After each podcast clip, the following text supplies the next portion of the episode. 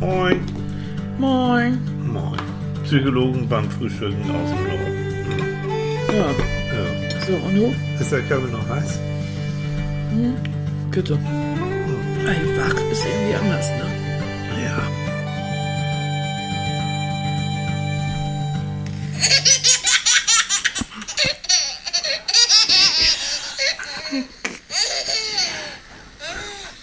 Ja, gut.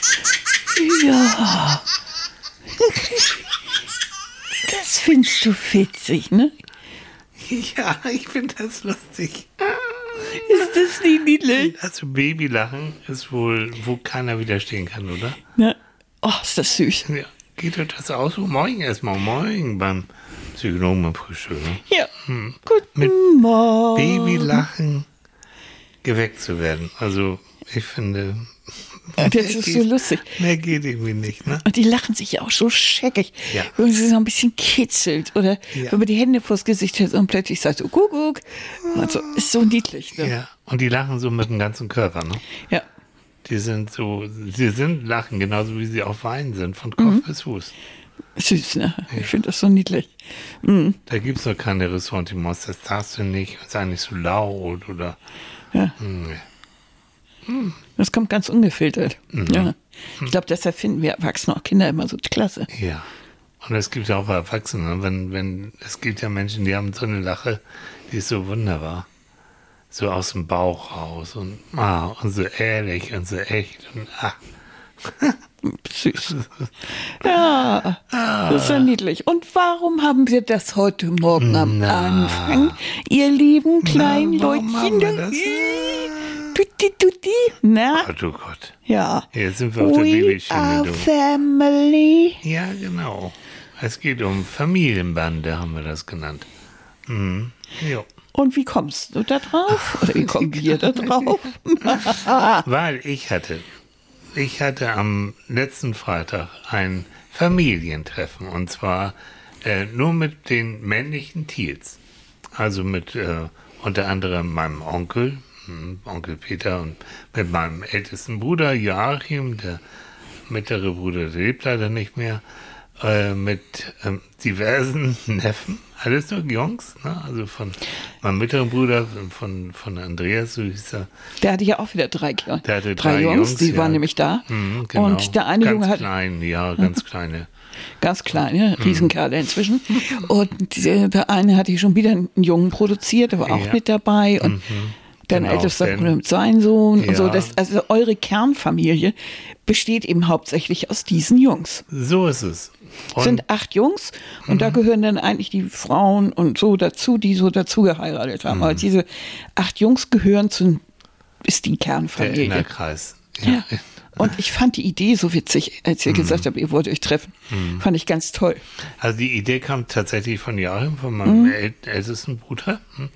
Ähm, Der hat gesagt, Mensch, also es gibt so viele Ge Geschichten in Mhm. unserer Familie und die sind auch so lustig und, und so. Und die würde er eigentlich so gerne denen mal erzählen. Mhm. Weil also Joachim und Peter, eben mein Onkel, das sind so die, die noch vieles wirklich echt erlebt haben aus Mhm. einer Zeit, aus der Nachkriegszeit. Ähm, und, die, und diese Geschichten, das war eigentlich der, der, das Schönste an, an den ganzen Vormittag. Ich habe sie alle bei uns hier oben im Norden bei Odins in meiner Lieblings, in meinem Lieblingsgasthaus zum Frühstück eingeladen. und da hatten wir netterweise, also vielen Dank nochmal an Oliver Feller und Team, muss sein, die so viel Werbung muss sein, haben die ganz reizende große Tafel für uns, für uns gemacht schön gedeckt. Und wie das so ist, ne, ganz große Kerle haben ganz großen Hunger und dann gab es entsprechend auch ordentlich äh, Wurst, Fleisch, äh, Käse, äh, Kaffee satt, Brötchen satt. Und, und dann haben wir doch von um neun bis um mittags haben wir da gesessen, getafelt, erzählt, gelacht. Und ich glaube alle, ich habe nachher nochmal gefragt, also ich, ich vorneweg, sind total beseelt und glücklich dann nachher wieder nach Hause gegangen. Wir hatten so einen schönen, wirklich schönen Vormittag. Es war lustig, gleichzeitig haben wir uns auch mal wieder gesehen. Einige haben sich zum Teil noch nie gesehen von den Jungs, andere habe ich ewig nicht mehr gesehen. Da kam so der Klassiker, oh, bist du groß geworden. Mensch, Leute, die sind alle den Kopf größer als ich. Ähm, und haben dann, und, und mein Onkel ist aufgeblüht und, und der mag auch so gerne erzählen, kann das so lustig erzählen. Das war so schön und die Jungs haben zugehört. Und ähm, es war einfach, nein, es war herrlich und ähm, es wirkt bis heute noch nach. Es ist jetzt zwei, drei Tage her, es wirkt bis heute noch nach. Und ich habe auch ein schönes, glückliches Gefühl im Bauch, wenn ich an den Vormittag denke. Mhm. Familienbande. Ja, Familienbande. Ne? Und das war so lustig, weil der mein Lieblingsneffe, der ja auch dabei war, der hatte, mit dem habe ich dann zwischendurch immer gewhatsappt. Mit Janni. Ja, mit Janni. Und mit Janni habe ich dann immer, äh, deshalb wusste ich immer, was so los ist. Ne? Ah ja. Du ja. hast spi spioniert. Ach was, Ja. das war so lustig. Er hatte dann aufgenommen, als du zu Anfang die Leute da begrüßt hat und so. Mhm. Und dann schickt er immer ein Bild und ich sagte, dann redet er immer noch. Jo. Ja. Und so, das war so ein bisschen frotzelig, aber dadurch hatte Mhm. ich, hatte ich das Gefühl, ich bin so dabei und kann so ein bisschen linsen und gucken. Mhm. Ich fand, fand das sehr niedlich. Also fand das richtig Ja, lustig. auch so, so die Wurzeln, also die Geschichten, die wir da so erzählt haben. Also Joachim, Peter und ich, Mhm. wir kannten die alle schon in tausend Varianten. Oh, das bist du, Annika, beim Podcast das Handy. Na Mensch. Ja, so ist das. Ja, so ist das. Und beim Fernsehen würde man dann immer sagen, das gibt's einen Kasten Bier aus. Hm. Nee, machen wir aber nicht. Oh, ich weiß nicht, wie ich das auskriegen soll. Nee, weiß ich auch nicht. Ich ignoriere es, mache es leise und dann ist schön. Dann, ich hab's leise. Das ist das und trotzdem. Und es ist, ich habe äh, bei den Einstellungen habe ich es auf ausgemacht Mhm. und trotzdem, Das will. äh, meins hat ein Eigenleben. Ja. Mein Handy es. hat ein absolutes Eigenleben Ja. und tut, was es will. So ist es. Das ist dein Handy. Mein Handy. Mhm. Ähm, also Geschichten, die, die Joachim, Peter und ich ähm, schon, schon seit langem kannten und jetzt praktisch weiter vererben oder weiter erzählen an die, an die jüngere Generation. Auch damit die wissen, aus welchem Stall kommen die überhaupt. Wie war das denn so damals? Auch ähm, väterlicherseits, die Familie kam aus Danzig noch vor dem Krieg. Ähm, und unser Urvater, wenn ihr so wollt, war der sogenannte der dicke Robert. Und der dicke Robert, äh, es, ich, es gibt noch Fotos von dem. Das War, hört sich so nach Störtebecker und Co. war auch in, die, in der Richtung, also in. Dan in Danzig. Und der, der dicke Robert, der war Friseurmeister, hatte allerdings eine Vollklatze. So war's. Und ähm, hat sehr gerne, hat, ja, lach nicht. Und da habe ich zu den Jungs, weil äh, bis auf, bis auf, ähm, bis auf Jonathan, ähm, der nebenbei begnadet Musik macht und dann zur Gitarre spielt. Also bis auf Joni haben wir alle anderen und Joachim auch, der hat auch noch volles Haar. Aber wir anderen neigen eher zum dicken Robert. Und da habe ich natürlich erzählt, also das sind die Gene vom dicken Robert in uns noch drin, die zur Glatze neigen. Und dann gab es eben Geschichten, dass der äh, gerne mal angeln gegangen ist, aber mehr, ähm, mehr dem Alkohol, mehr dem Bier und dem Schnaps gefrönt hat, als dem Fischeangeln. Und dann auch ein besoffener Kopf natürlich im Hafen, Danziger Hafen, in Wasser, ins Wasser gefallen ist und mit seiner Frau Ärger bekam. So interner äh, Sachen, die eben schon seit ach, ewigen Zeiten erzählt werden. Und jo, das ist ein bisschen Familienzusammenhalt und Familienhistorie. Aber wir sind alle sehr respektvoll, fand ich, miteinander umgegangen. Habt ihr euch dann eigentlich auch so über heute unterhalten? Weniger, aber zu, natürlich, ne, was machst du, wie geht, also was, was sich so an. Ähm, ein Neffe von uns, äh, der äh, Philipp, der wird jetzt bald Vater zum ersten Mal im Dezember. Hm. Und solche Sachen, ne, also wie sieht es denn jetzt so aktuell aus? Aber ansonsten ging es vor allen Dingen auch darum, die Geschichten loszuwerden und dass die Jungs untereinander sich auch nochmal wieder ein bisschen sehen können. Ja. Ja, und als sie nach Hause kamen, haben sie erstmal gleich eine WhatsApp-Gruppe äh, gegründet. Ne? Mit dem schönen Namen die, die Teal Boys. Ja, die Teampress. Und irgendwie war das, war das, also ich fand das, die Geschichten dann auch sehr lustig, die ich so hörte und so. Ja. So, und da kam eben uns die Idee, na, da, hallo, natürlich, da, wir erzählen über das, was wir gerade so erlebt haben. Und das war für mich Highlight der Woche, wenn nicht vielleicht sogar des Monats. Ähm, und, da, und dann geht es natürlich um Familie, natürlich. Und da haben wir, ich weiß gar nicht, in welchem, war das in einem Krimi? Irgendwo haben wir so ein schönes Zitat und ich, ich lese euch das mal vor, weil das so toll war. Und mal gucken für unsere Bildungshörer, wir haben ja bildungsintelligente Hörer hier. Folgendes Zitat. Alle glücklichen Familien gleichen einander. Jede unglückliche Familie ist auf ihre eigene Weise unglücklich. Ich wiederhole es nochmal, weil es so schön ist.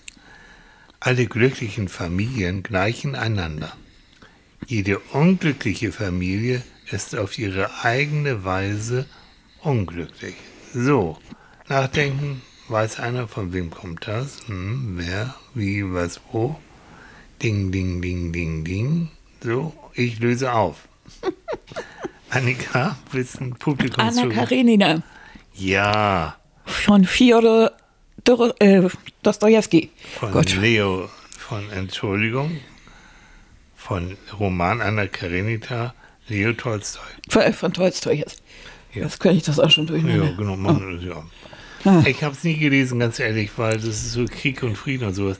Leute, ich bekomme nachher die Namen durcheinander und ich hätte auch wirklich Respekt vor dem Umfang. Ich nehme es mir immer zur Winterzeit vor, solche Sachen zu lesen. Das passt so schön, so russische Seele und diese so. Hm, Ach, Anna Karenina, so schön. Ja. Aber das sind auch die, die, die Filme, die dann gedreht wurden. Hm. Gibt so einen alten Schwarz-Weiß-Film, ich glaube sogar mit Sarah Leander und so. Wunderschön, ihr sieht hm. so wunderschön darin ja. aus und so. In diesem Schnee und dann dieses leicht russische, das ist so mhm. voller Klischees irgendwie das Ganze. Mhm. Diese unglückliche Liebe und mhm. die ganze, ach, alles. Ja. Aber ich äh, nochmal zu diesem Satz zurückzukommen. Mhm. Ähm, glaubst du denn eigentlich, dass es glückliche Familien überhaupt gibt? Oh Gott, Mann. Ich habe den, ich habe schon glückliche Familien unterm Strich für mich glückliche Familien kennenlernen dürfen.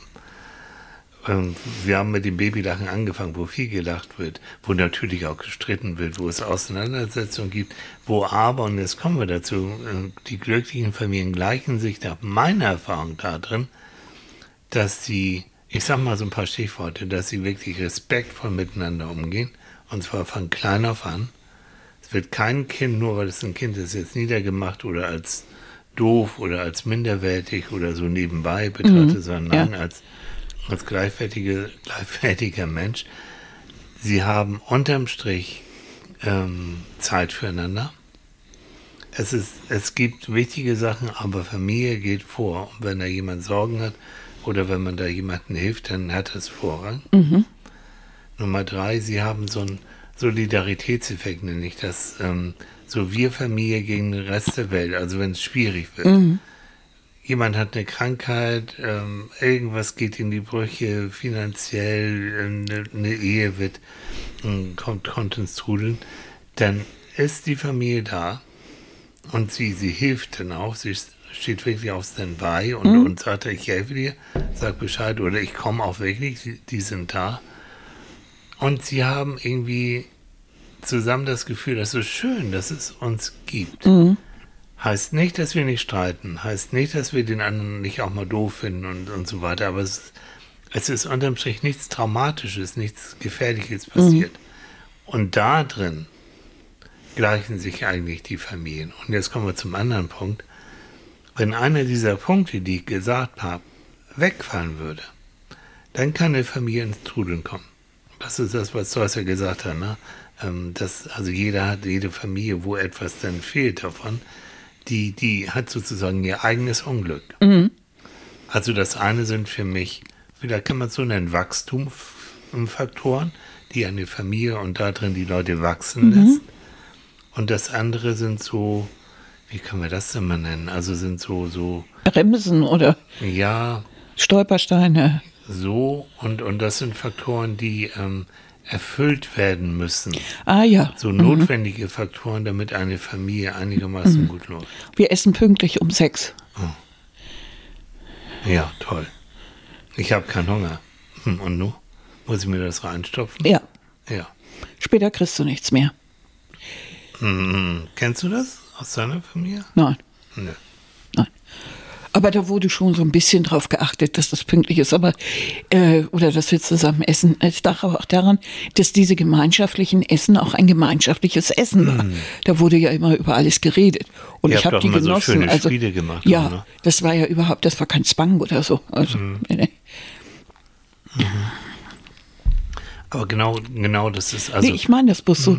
Ich habe so gerade an so eine bürgerliche Familie so um 1900 gedacht. Ah ja. Ne? Wo der Vater dann streng da sitzt und der dann alles begutachtet und, äh, und dem Jungen einfach verwehrt, dass er zum Beispiel irgendeinen künstlerischen Beruf nehmen möchte oder überhaupt Interesse daran hat, sondern er muss mit Soldaten spielen und lauter solche Sachen. Also so völlig zu, äh, konträr zu dem, was, was so vielleicht auch Veranlagung ist oder was jemand möchte. Und äh, ich, ich weiß nicht, ich kenne mich damit zu wenig aus, ich, äh, als dass ich beurteilen könnte, ob das heute noch solche Familien gibt. Aber ich kann mir gut vorstellen, dass es Eltern gibt, die an ihre Kinder ganz genaue Vor äh, Vorstellungen haben.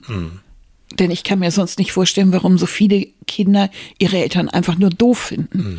Weil ich meine, natürlich findest du deine Eltern während der Pubertät doof. Aber Gehört dazu. Ja. das gehört irgendwie auch dazu zum Abnabelungsprozess. Aber ähm, dieses so, dieses abgrundtiefe Hass, äh, Hassen und was habe ich neulich gehört, dass jemand, da hat die Tochter zu der Mutter gesagt, geh sterben. also das ist ja für mich ein No-Go, ein absolutes, äh, ich, also wie kommt, wie kommt ein Kind auf so eine Idee? Wie ich die Mutter, ich glaube, ich hätte die sofort in einen Leichenschauch ausgezogen und hätte gesagt, das willst du, das ist es. Bleib mal bei der Realität, Baby.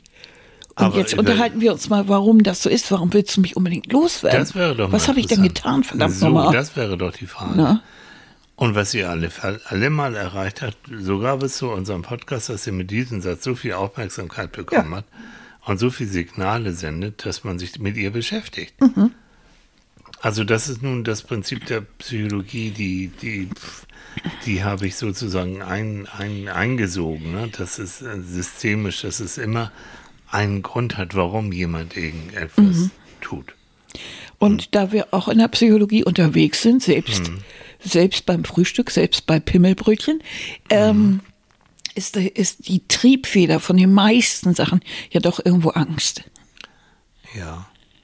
Also vielleicht nicht geliebt zu werden oder, oder der kranke Bruder kriegt so viel Aufmerksamkeit. Die, äh, der Vater lehnt sich, äh, dreht sich weg, keine Ahnung. Das sind so, sind so Sachen, die müsste man dann genau untersuchen und käme dann wirklich darauf, dass in diesem Familiensystem irgendein Rädchen nicht funktioniert. So. Das greift nicht untereinander, äh, ineinander. Ja. Der Respekt ist vollkommen weg Ja. weil sonst würde ein Kind sowas nicht sagen. Ja. Ist aber auch weg, indem man nicht ernsthaft sich unterhält. Also so generell, äh, also ich glaube, in solchen unglücklichen Familien ist immer irgendwo, da hast du recht, immer irgendwo so eine, so eine Lücke oder irgendwas. Und das zieht dann alle anderen Sachen nach sich. Ne? Genau. Also fangen wir mal beim Urschleim an. Und jetzt noch ein Zitat. Mhm. Vielleicht wissen, ich glaube, ich weiß nicht, ob das jemand kennt. Ich zitiere, in der Wahl seiner Eltern kann man nicht vorsichtig genug sein. In der Wahl seiner Eltern kann man Ja. nicht vorsichtig genug sein. Wer hat das gesagt? So, Ja. so jemand wie Erik Kästner oder, oder nee, sag mal, Oscar Wilde? Na, Mark Twain? Ach Gott, jetzt habe ich sie bald alle durchkommen. Paul Watzlawick. Ach, Paule. Ja, Mensch. Paulchen.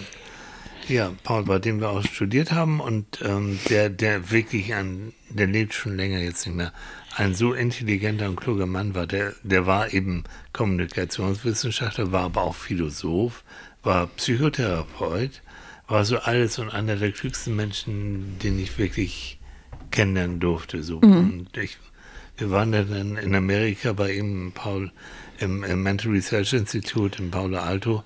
Und das war schon, also für amerikanische Verhältnisse war der sowieso immer so strange, weil der erstens zuverlässig war, zweitens pünktlich war, drittens immer freundlich war und viertens war sein Büro auch immer aufgeräumt.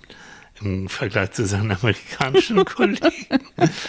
Du hast ja richtig bei ihm Ja, ich habe richtig bei dem eine Fortbildung gemacht und der, der war einfach, das war eine Respektsperson, aber äh, super freundlich und sprach fließend drei, vier Sprachen. Ne? Also als Österreicher, dann auch noch gleichzeitig Italienisch, fließend Russisch und ich weiß nicht was. Also richtig, der war super.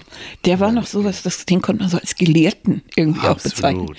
Ne? Aber auch nahbar, ne? also nicht so, so arrogant und so, sondern und hat immer diesen Witz gehabt, weil dieses in der Wahl seiner Eltern kann man nicht vorsehen, das ist sein Witz, das ist der Hintergrund. Natürlich wusste der, dass man sich seine Eltern nicht aussuchen durfte, aber jetzt kommen wir zum Thema.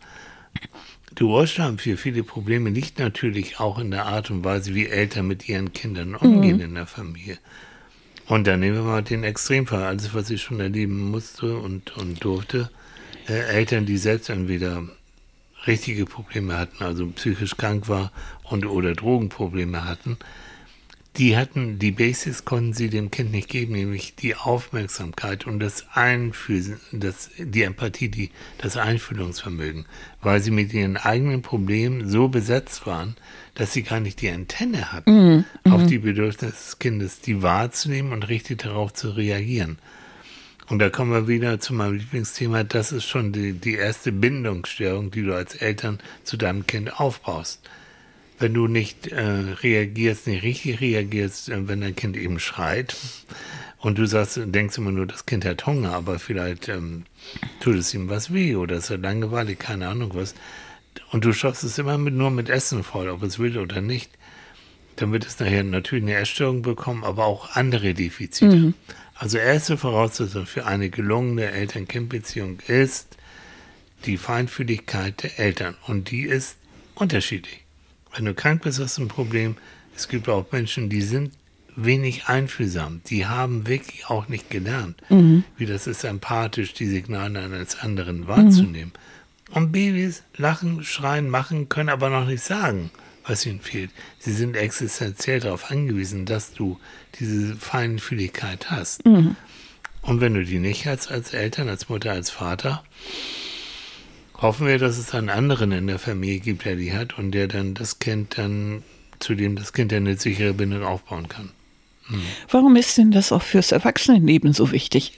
Man könnte ja jetzt sagen, naja gut, das war jetzt in der Kindheit, Puh, hm. äh, naja. Hm jetzt bin ich erwachsen. Äh, warum fühle ich das, das? Was hat das mit mir jetzt zu tun?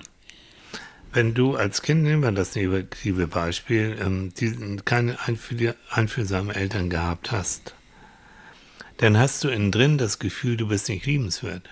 Weil wenn du liebenswert wärst, dann würden deine Eltern sich natürlich um dich kümmern. Und dann wüssten die auch, was mit dir los ist. Mhm. Dann würden sie mit dir kuscheln, streicheln, ich weiß nicht, was alles Spaß haben. Mhm. Es muss also so die Interpretation der meisten Kinder, es muss also an mir liegen. Mhm. Ich bin minderwertig. So.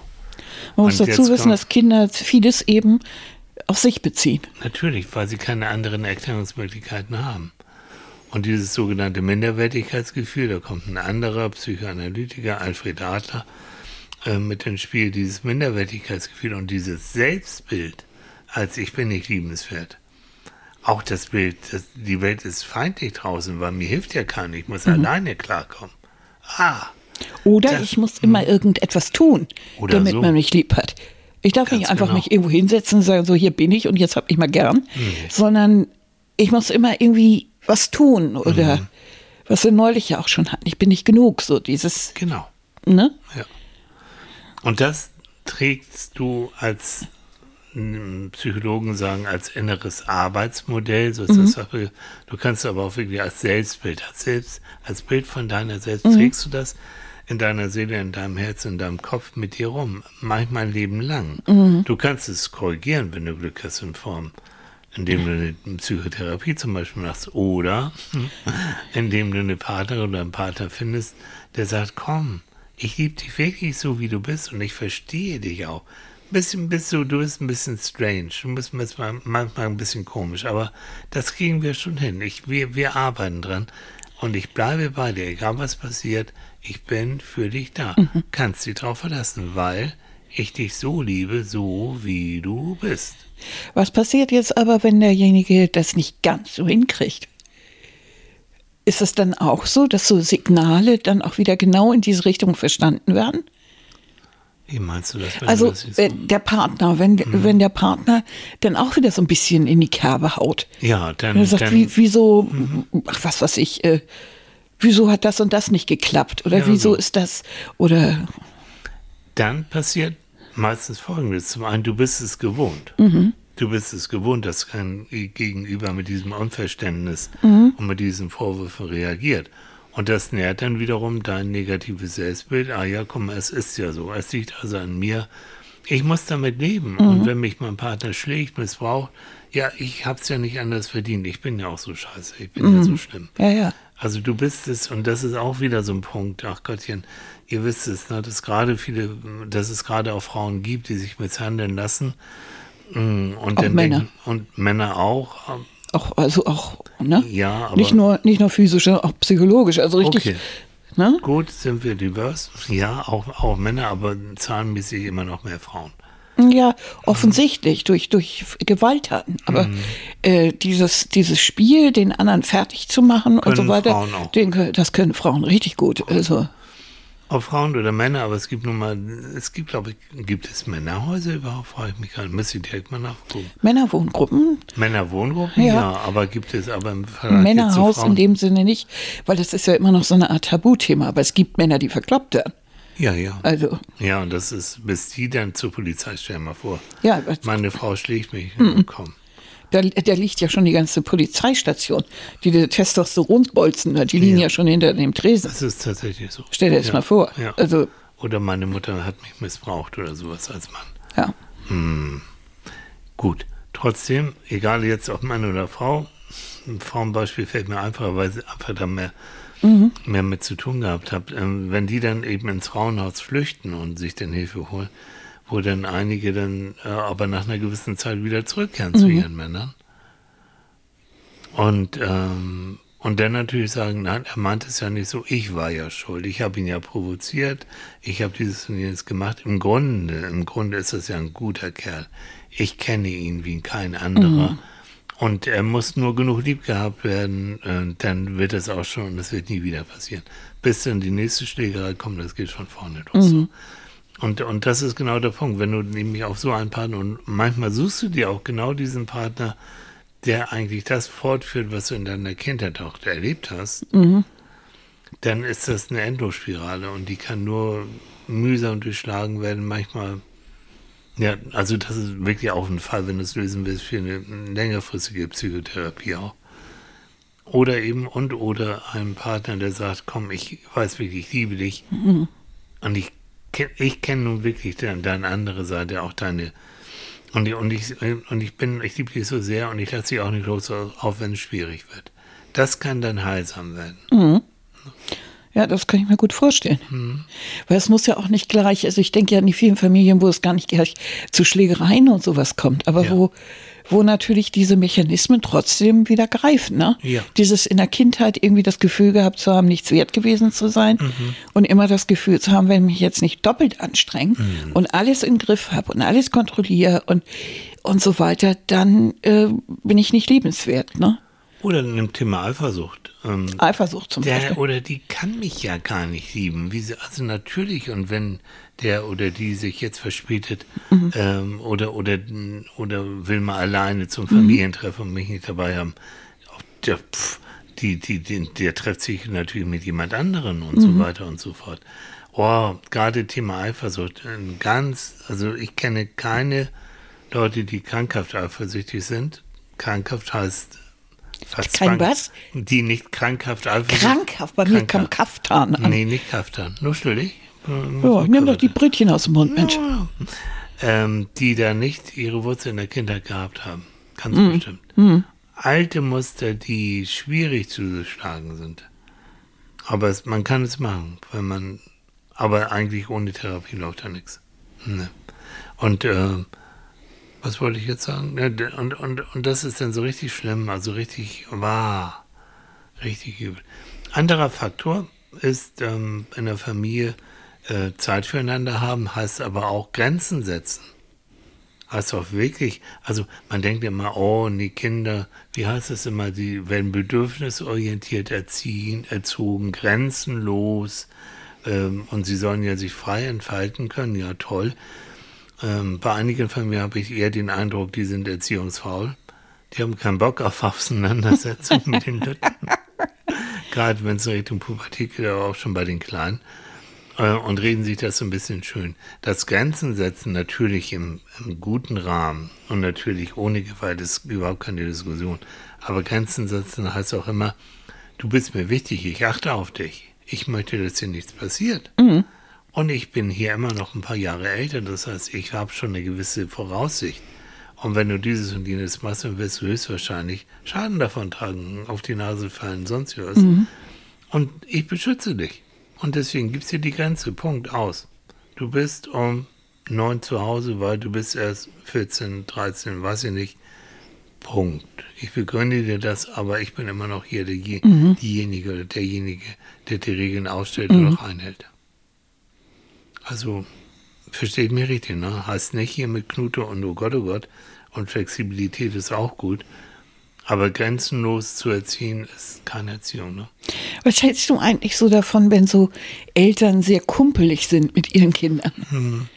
Also es gibt ja äh, so Eltern oder, oder Leute, die möchten mit den Kindern und so, so sehr freundschaftlich umgehen. So wie auf einer Stufe. Hab gerade einen Apfel Mund. Du weißt, was ich meine. Ich habe da manchmal Probleme mit, weil ich auf der einen Seite finde ich das finde ich das irgendwie schön, weil wenn ich mit Kindern zu tun habe, finde ich das auch klasse und ich, ich kann gern mal mit denen auf der Stufe da rumdödeln. Aber wenn es an irgendeine Grenze geht, bin ich ja auch wieder der Erwachsene. Bitte. Ne? Also in den Theaterkursen oder sowas, da natürlich spiele ich mit denen rum. Ist ja klar, wir spielen ja. Das ist ja der Sinn der Übung. Ja. Aber ich, äh, wenn es dann darum geht, also äh, zu weit zu gehen oder so, dann muss man wieder so ein bisschen dazwischen. Genau, oder eine Struktur, wir fangen jetzt an, jetzt hören wir Ja, auf, genau. jetzt gibt Ne? und das hier. Nee, ähm, auf Augenhöhe kommunizieren, das heißt ähm, auf Kindsebene auch verstehen, was jetzt in dem Kind gerade los ist, auch zu reaktivieren, wie ging es mir damals in ähnlichen Situationen und da Verständnis zu.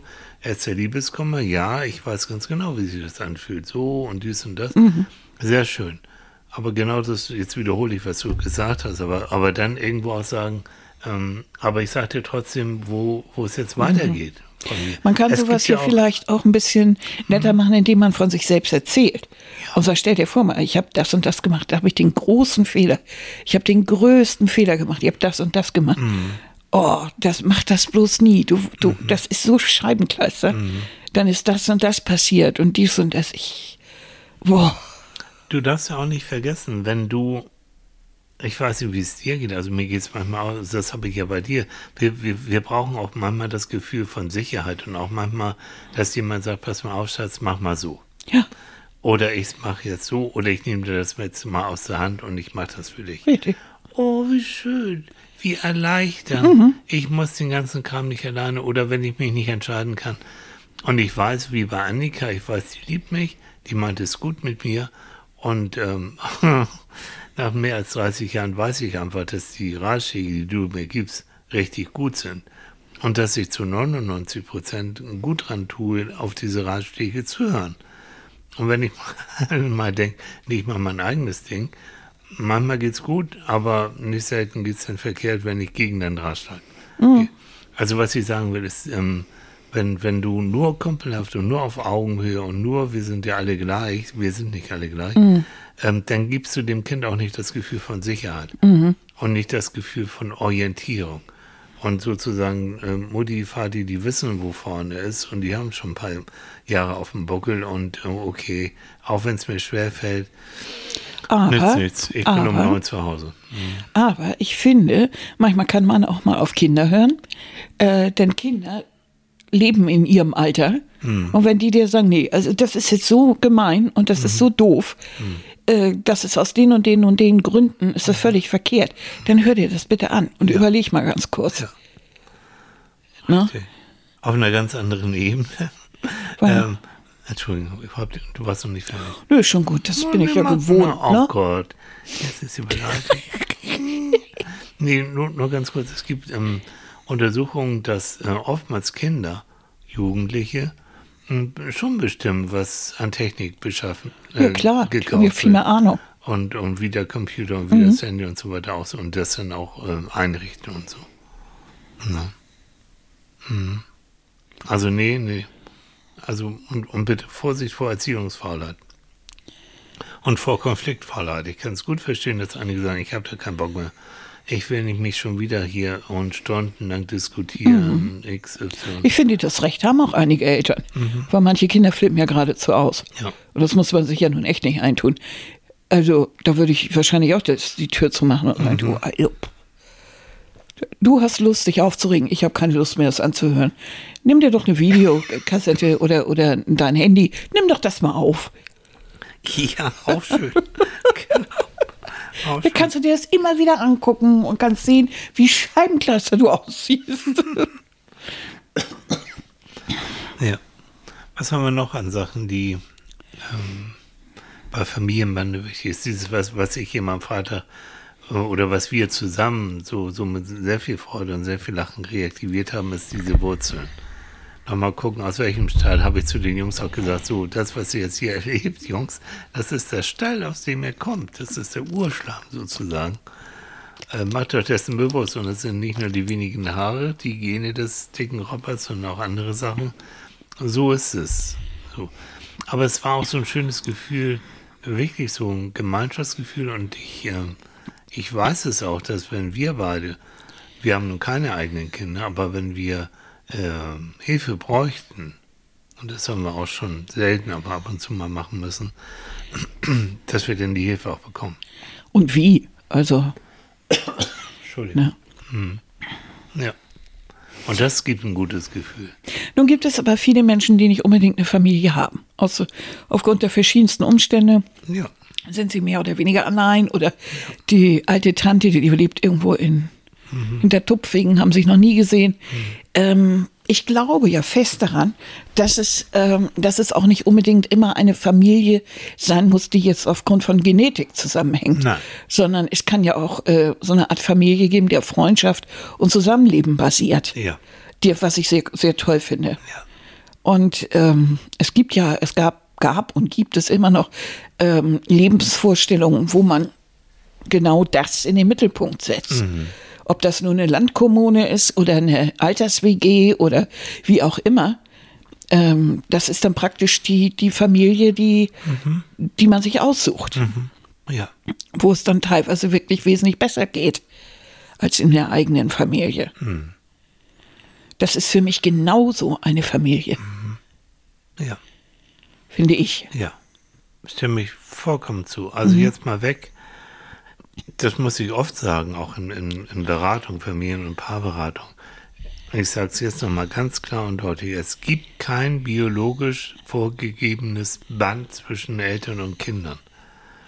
Eltern und Kinder lernen sich bei der Geburt und schon vor der Geburt im Bauch lernen sie sich kennen. Ja. Und wenn du schon als Mutter vor der Geburt mit Alkohol, Nikotin, mit Stress und all dem äh, Schindluder getrieben hast, bekommt das Kind das schon vor der Geburt mit durch die Nabelschnur, durch die Plazenta, die Stresshormone, die Giftstoffe und so weiter, kommt dann schon beim Kind an. Willkommen. Es gibt nicht selten Babys, die schon mit Entzugserscheinungen auf die Welt kommen. Toller Start. So. Man sollte ja denken, ne? Und da muss mhm. doch, und da gibt es ja auch das Oxytocin, das Kuschelhormon, was bei den Müttern dann vermehrt gebildet wird, damit das Kind dann eben auch äh, willkommen geheißen wird und mhm. kuschel, kuschel. Aber auch da gibt es Unterschiede. Nein, Eltern und Kinder werden sich kennen, durch mhm. gemeinsame Tun, durch Kommunikation. Und dadurch entsteht dieses Band, wenn du Glück hast, das sichere, und wenn du Pech hast, das unsichere Band. So. Und dieses Band kann aber auch entstehen mit äh, Lehrern, Tanten, Nachbarn, Freunden, sonst wie was, wenn da Kind oder später der, der Erwachsene das Gefühl hat, jo, die verstehen mich und ich mhm. fühle mich wohl bei denen und die sind für mich da. Und das vollkommen recht, das ist dann ähm, Mehrwert als eine biologische Familie steht auf die Gene. Das ist dann voll, vollkommen irrelevant. Warum haben dann aber Adoptivkinder das oft so schwer mhm. und äh, können das so schwer akzeptieren? Mhm und haben immer noch das Gefühl, meine eigene Mutter wollte mich nicht, hat mhm. mich weggegeben, hat mich nicht gewollt. Mhm. Und dieses Nicht-Wollen, dieser kurze Moment in ihrer selbe, in ihrer eigenen Biografie mhm. ist so groß, dass sie jahrelang der liebevollen Umsorgung ja. durch ihre, ihre, die, die Adoptiveltern mhm. vom Tisch wischen. Ja, Wahnsinn. Leute, ich, einige wissen es ja, so in den 90er Jahren Talkshow-Zeiten, äh, saß ich im Publikum bei Türk, ähm, ich weiß nicht bei wem allen. Und ähm, da gab es dann den berühmten Vaterschaftstest und da gab es dann oftmals auch Familienzusammenführung. Nicht gefaked, sondern wirklich echt, also Eltern und Kinder, die zum ersten Mal gesehen haben nach Jahren von der Geburt getrennt und jetzt wieder. Das war für mich, ich habe immer ein bisschen Pipi in den Augen gehabt, als ich im Publikum saß, weil das war so touching, wenn ein Vater, ein Kind, zwei fremde Personen sich zum ersten Mal sahen. Oftmals war es nicht so, dass sie sich dann tränenüberströmend in den Arm lagen, sondern es war schon ein bisschen befremdlich. Es war auch die Zeit der Fragen und der Antworten. Warum hast du mich weggegeben? Warum hast du dich nicht um mhm. mich gekümmert? Und da müssen sich die Erwachsenen dann auf einmal anziehen und die Fragen sind gerechtfertigt. Und erst dann, danach, und da war ich dann am Anfang mit dabei oft, kam dann dieses Annähern und gucken, was mhm. passiert. Aber es stimmt, das Gefühl, ich bin eben, jetzt haben wir es wieder nicht liebenswert, weil sonst hätte der mich doch oder die mich doch nicht weggegeben. Mhm. Ne? Also es war ja irgendwas anderes wichtiger als ich. Minderwertigkeitsgefühl innen drin.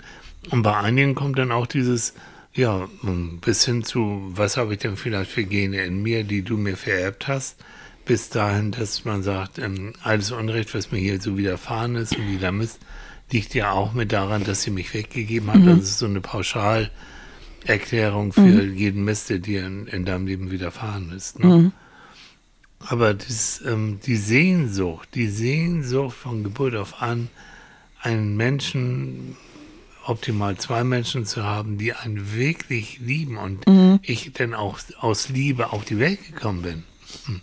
Die Sehnsucht ist schon da. Mhm. Ja. Ich überlege manchmal, ich lese ja, wie ich jetzt schon mehrfach betont, im Moment alles Mögliche übers Mittelalter. Mhm. Und da war es ja durch die Kriege, durch die, diese kleinen Staaterei, durch die Fürsten, die sich gegenseitig immer öfter bekriegten. Und äh, gab es ja Unmengen an heimatlosen, mhm. elterlosen Kindern. Äh, pff, die blieben immer irgendwie dann übrig oder irgendwo tauchte noch ein Kind auf. Man hat sich damals nicht viel Gedanken gemacht. Nee. Die wurden dann einfach als Arbeitskräfte oder so in den nächsten, auf den nächsten Bauernhof verfrachtet und dann gehörten sie eben dazu. Ja. Genau. Aus dem Aus. Mhm. Und äh, das war gang und gäbe. Hm, die Nachbarsfamilie hat einfach den Sohn von gegenüber äh, aufgenommen nach den Pocken oder nach der Pest oder da hat man die Familien, die noch zusammen waren, haben sich dann halt zusammengetan. Also ich glaube einfach die Art und Weise, wie man da miteinander umgegangen ist, mhm. war derartig verroht, dass es mhm. da solche Überlegungen gar nicht gab. Mhm.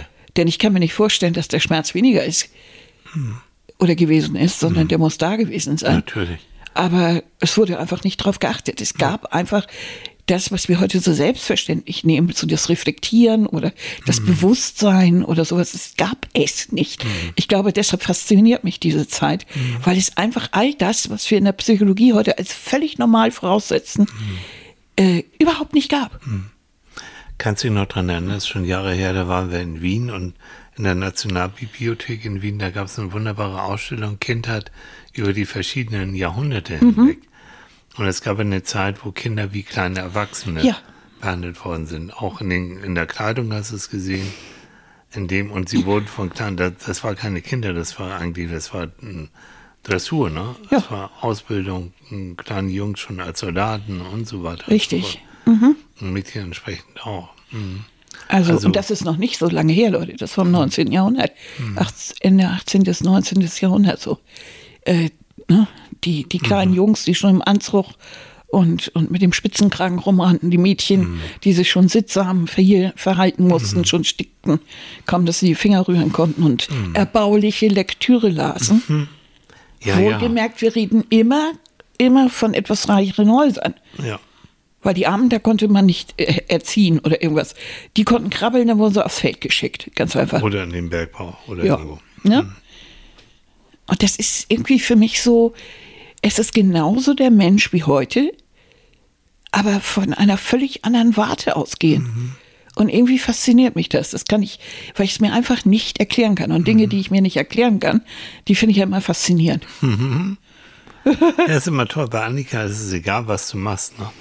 Äh, wir, wir hören uns auf Spotify irgendwie neue Lieder an, ne? Mix der Woche. und, und ich wundere mich dann immer. Und dann guckst du genauer nach, was ist das jetzt für eine Band, wenn du die interessant geworden und kannst so viele Geschichten dazu erzählen und zu dem Lied und zu den Texten und ich weiß nicht was. Also du, du findest immer einen Fitzel, um, ähm, der, der dich neugierig macht. Ja. Und dann Internet sei Dank, ich meine, das ist das Tolle an unserer Zeit, dann recherchierst du und bildest dich ein, du bildest dich dadurch weiter. Ja, aber es ist mir ein inneres Bedürfnis. Das ist es schon, mhm. seit ich Kind bin. Ja. Ich möchte immer wissen. Sollte eigentlich auch so sein. Und das Tolle ist, das dass du. Gar nicht. Doch, natürlich. Also von Kindheit auf an, jetzt sind wir bei Familienbande, Kinder zu fördern in, ihrem, in ihrer mhm. Entwicklung heißt, Kindern Entwicklungsmöglichkeiten zu geben, ihre Neugierde zu, anzustacheln, zu mhm. befriedigen mhm. und, und, zum, und guck mal, und du kannst das toll, ich weiß ja, wie du mit Kindern umgehst, die lieben dich. Ja, weil, weil du immer du bist schon auf deren Ebene, so, bist aber trotzdem gleichzeitig Erwachsene. Aber mh, hm, ich weiß noch, da waren wir mal in Hamburg im Völkerkundemuseum, da war eine Ausstellung über Stoffe, meine ich. Japanische. Und japanische Kimonos, ne? Shibori, das ist eine bestimmte Technik, mhm. in der, das kennt ihr vielleicht von so Batiken aus Indien, in deren Stoffe abge abgenüdelt werden. Ihr mhm. seht das, wie ich das jetzt so mache. Ne? Ja, Stoff toll. wird so ein bisschen zusammengenommen, dann wird ein Faden drum gebaut. Mhm. Nun haben wir es aber mit Japanern zu tun und die machen das natürlich mit ganz kleinen mhm. Seidenfädchen und also hast du nicht gesehen.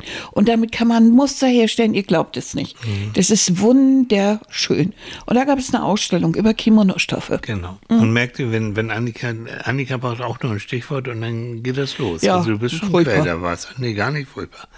Und da waren wir dann und da war ein kleines Mädchen mit ihrer Mutti mhm. und du hast dann, weil die Kleine war so interessiert, und du hast dem Mädchen dann genauso wie jetzt eben hast du ihr erzählt, mhm. wie das funktioniert. Und da kam die Mutti an, das weiß ich noch, und war so irgendwie so barsch und so und komm jetzt mit und belästige die Frau nicht oder irgend so ein Kram, mhm. so irgend so ein Blödsinn. Und war schwupp mit der Kleinen weg. Nee, ich habe noch ein paar Takte dazu gesagt. Oh, oh. Auch das ist Annika. Äh, bist du des Wahnsinns. das weiß ich gar nicht mehr, ja? Natürlich. Da hab ich mir, die habe ich mir doch zur Brust genommen hm. und gesagt, sie hat mich überhaupt nicht belästigt. Im Gegenteil. Hm. Ich bin, Kos, ich bin Kostümbildnerin und mich hat das, mich fasziniert das. Ich hab, war in Japan und die Kleine hat sich das so interessiert angeguckt. Mhm. Ich sagte, das ist doch toll, wenn ich weiß ein bisschen was, ich kann ihr ein bisschen was erzählen, ist doch toll. Die hatte schon wieder so, das ist mhm. mein Kind. Ja, ach so. Ja. Äh. Aber dieses Thema Familienbande aus seiner Familie, ne? Ihr wart und seid, Renate bis immer noch, Henrike auch, aber Renate besonders, also Renate ist Annikas Mutter, ähm, immer neugierig. Und immer. Und es war in jedem Urlaub, weiß ich, ihr wart immer in irgendeinem Museum, in irgendeiner Ausstellung, in irgendeinem Konzert. Und nicht, weil das so sein musste, sondern, sondern weil es auch ein Bedürfnis ja, war. Ja, natürlich. Und wenn du mit Renato durch Wien gehst, dann ist das wie, wie eine Stadtführung, wie eine Museumsführung, weil die unglaublich viel Wissen hatte. Und sie ist eben witzig dabei. Sie macht das ja. nicht so, und dann im Jahr 1800 hieß mich tot. Nö, die hat ja uns als Kinder schon die Geschichte so verpackt, dass wir zum Teil unterm Tisch gelegen haben. Ne? Der alte Dödel und. Mhm, genau. Das war, das war eine fiese Natter. Und mm, so. so das, das macht sie ja bis heute. Sie hat ja so einen lustigen, ironischen Stil und genauso hat sie uns Geschichte verbraten. Deshalb war ich ja so furchtbar enttäuscht, als ich an die Uni zum Geschichtsstudium antrat und ich dachte, wo bin ich denn hier geraten? Ich habe gedacht, Geschichte wäre etwas Lebendiges, so nee. wie ich das kannte aus meiner Familie. Nicht an der Uni. Und wir haben ja auch, wenn wir dann gegessen haben, das waren immer die schönen Zeiten, mhm. äh, am Tag so zusammen, dann haben wir immer das Frage- und Antwortspiel gespielt. Mhm. Jeder hat sich ja immer gerade mit irgendwas beschäftigt und man konnte dann eine Allgemeinfrage stellen. Mhm. Das heißt, irgendetwas, was einen beschäftigt hat, man musste bloß die Antwort selber auch wissen, mhm. damit man, falls die anderen einen angucken wie Autos, auch bitteschön erzählen konnte, was, was ist das überhaupt? Mhm. Mein Vater war da manchmal nicht ganz so fit bei sowas. Und weil er immer nicht mitriet oder das nicht immer erraten konnte, war dann so ein bisschen mucksch. Also haben wir bei jeder Runde immer irgendwann Fragen gestellt, wo Karl der Große bei rauskommt. Ah. Das hat natürlich gleichzeitig bei uns gefördert, dass wir irgendwas über den alten Knaben wissen mussten. Und, aber gleichzeitig haben wir uns immer bepisst vor Lachen. Ne? Das heißt, Helmut, äh, Annikas Vater, hat dann wahrscheinlich dann gesagt, ja, mm, es könnte Karl der Große ja. gewesen sein. Ja, natürlich. Und alle haben sich wieder gelacht. Wobei also, wir müssen zur Ehrenrettung, Helmut war ein sehr belesener und sehr kluger ja, Mensch, der war Korrektor in seinem Leben. Der aber es war für ihn ein persönliches Vertragen, weil er nicht alles wusste. Ja, so. Aber da kannst du sehen, und, und ich komme da aus einer anderen Familie, wo hm, meine Mutter hat viel gelesen, ja, die wird wissbegierig, aber äh, Museum, Konzerte, oh, womöglich Oper oder so, was habe ich alles sehr viel später kennengelernt und, und genossen, ähm, habe ich sehr viel später erst kennengelernt. Auch das wieder man, ne? Familienbande können auch anregen. Ja, man kann klar. Auch, kann auch, man kann sich gegenseitig auch wirklich von seinem Interessensgebiet was erzählen und, mhm. und gucken oder einladen und machen und tun. Mhm. Familie bestimmt schon, ob du ein neugieriges Wesen bist mhm. oder ob du verstummst, ob du sagst, nein, äh, das ist nicht meins und steht mir nicht zu oder interessiert mich nicht. Also da ist Familie schon bietet den Nährboden eigentlich jetzt, ja. ob du jetzt neugierig interessiert durchs Leben gehst. Und eben auch optimistisch und keine Angst davor hast, Kontakte so, zu holen. Genau. Das nützt ja nicht, du kannst ja wissbegierig sein, hast aber Angst vor anderen Menschen, mhm. weil sich diese Familie zum Beispiel sehr abkapselt, mhm. keine sozialen Kontakte hat oder, mhm. oder so, dann wird es ja auch nicht einfach. Mhm. Also ich finde das, ich, ich finde das immer erschreckend, wenn man als Erwachsener darüber nachdenkt, wie, wie, wie doll man eigentlich durch die Familie geformt ist. Mhm. Mhm. Wahnsinn, ne? Mhm. Ja, Oder zumindest durch die Art, wie man aufgewachsen ist. Das sind schon, kann positiv sein oder, oder eben Hypotheken sein. Und mhm. verändern, ja, wir können uns ein Leben lang verändern, so um es jetzt mal positiv zum Abschluss. So. Na klar, am besten verändert man sich in Beziehung.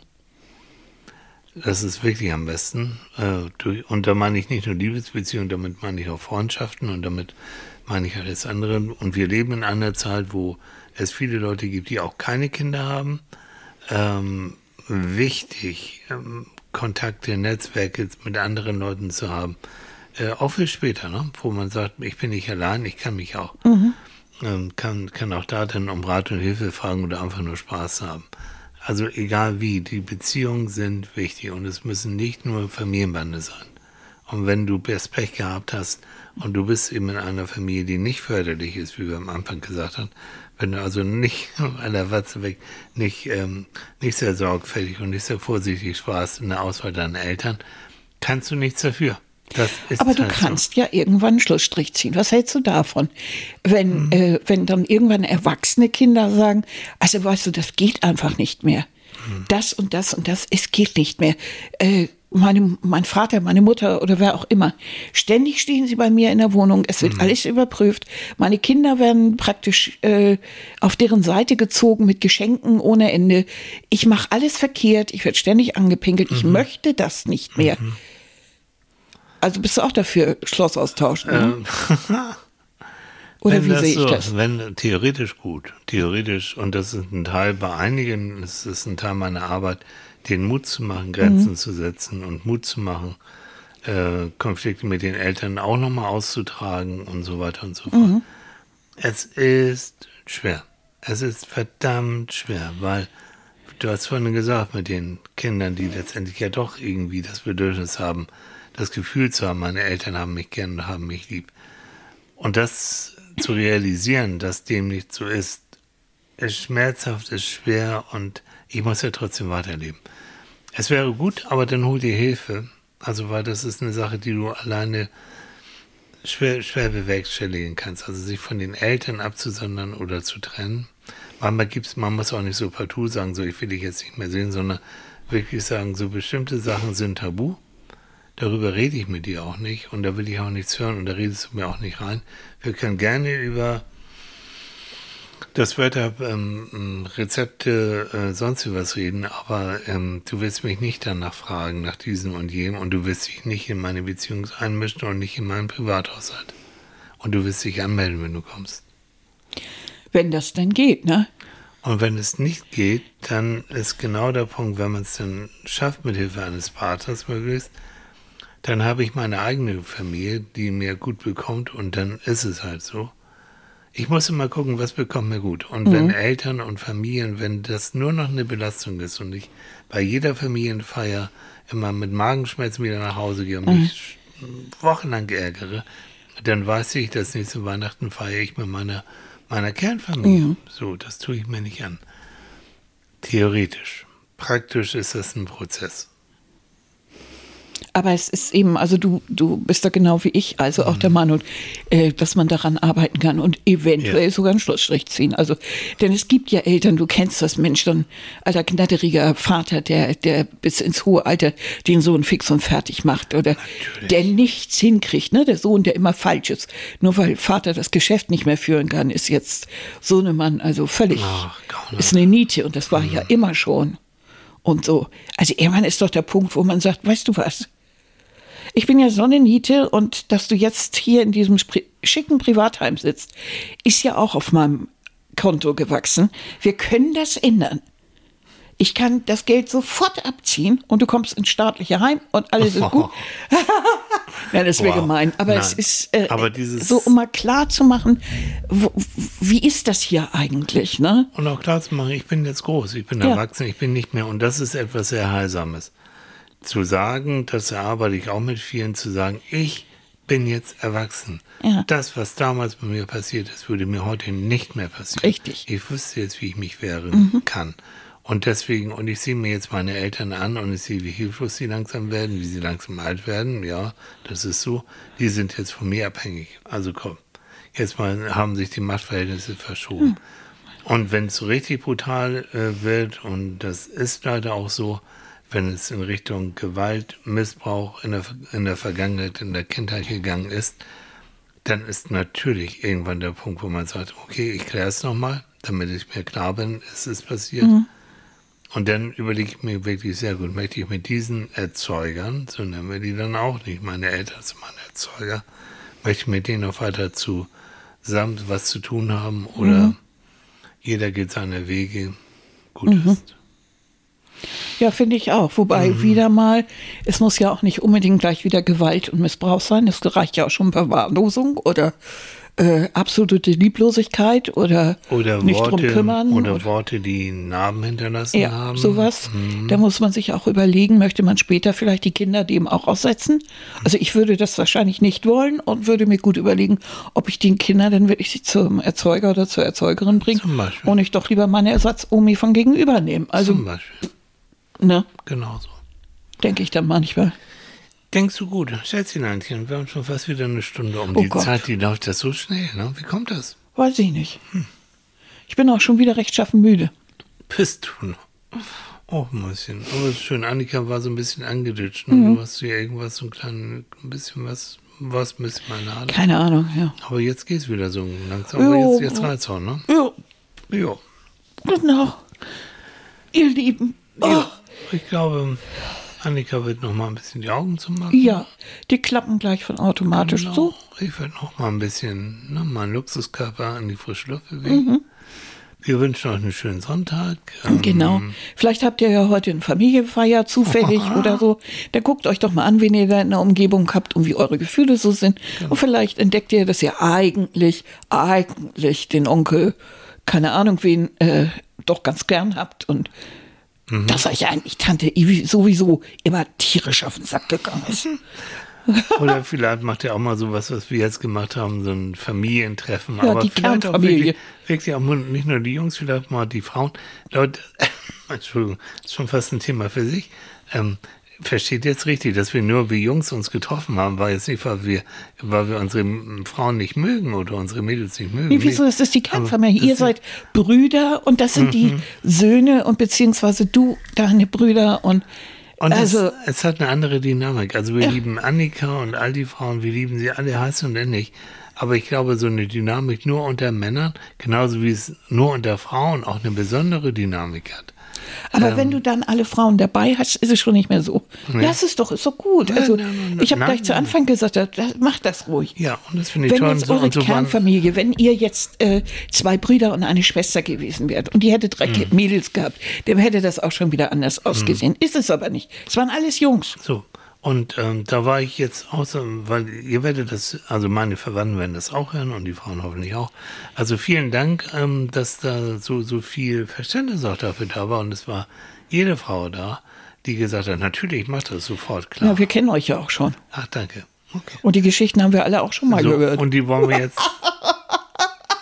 Wir werden Das das, jedes, wir, wir werden das jedes Jahr wiederholen. Unseren Jungs, unseren Teal Boys Club Treff. Ja, mach Die doch. so. In dem Sinne, einen schönen Sonntag. Ihr habt einen schönen Sonntag, genießt ihn. Und wir hören uns wieder am nächsten Sonntag, Na? wenn es wieder heißt Psychologen beim Frühstück. Beim Frühstück. Diese weltberühmte Sendung mit dem Ja. Millionenpublikum. So ist es. Ja. Gehabt uns wohl. Empfehlt uns weiter. Und bis bald. Tschüss. Und bis bald. Tschüss, tschüss. Tschüss.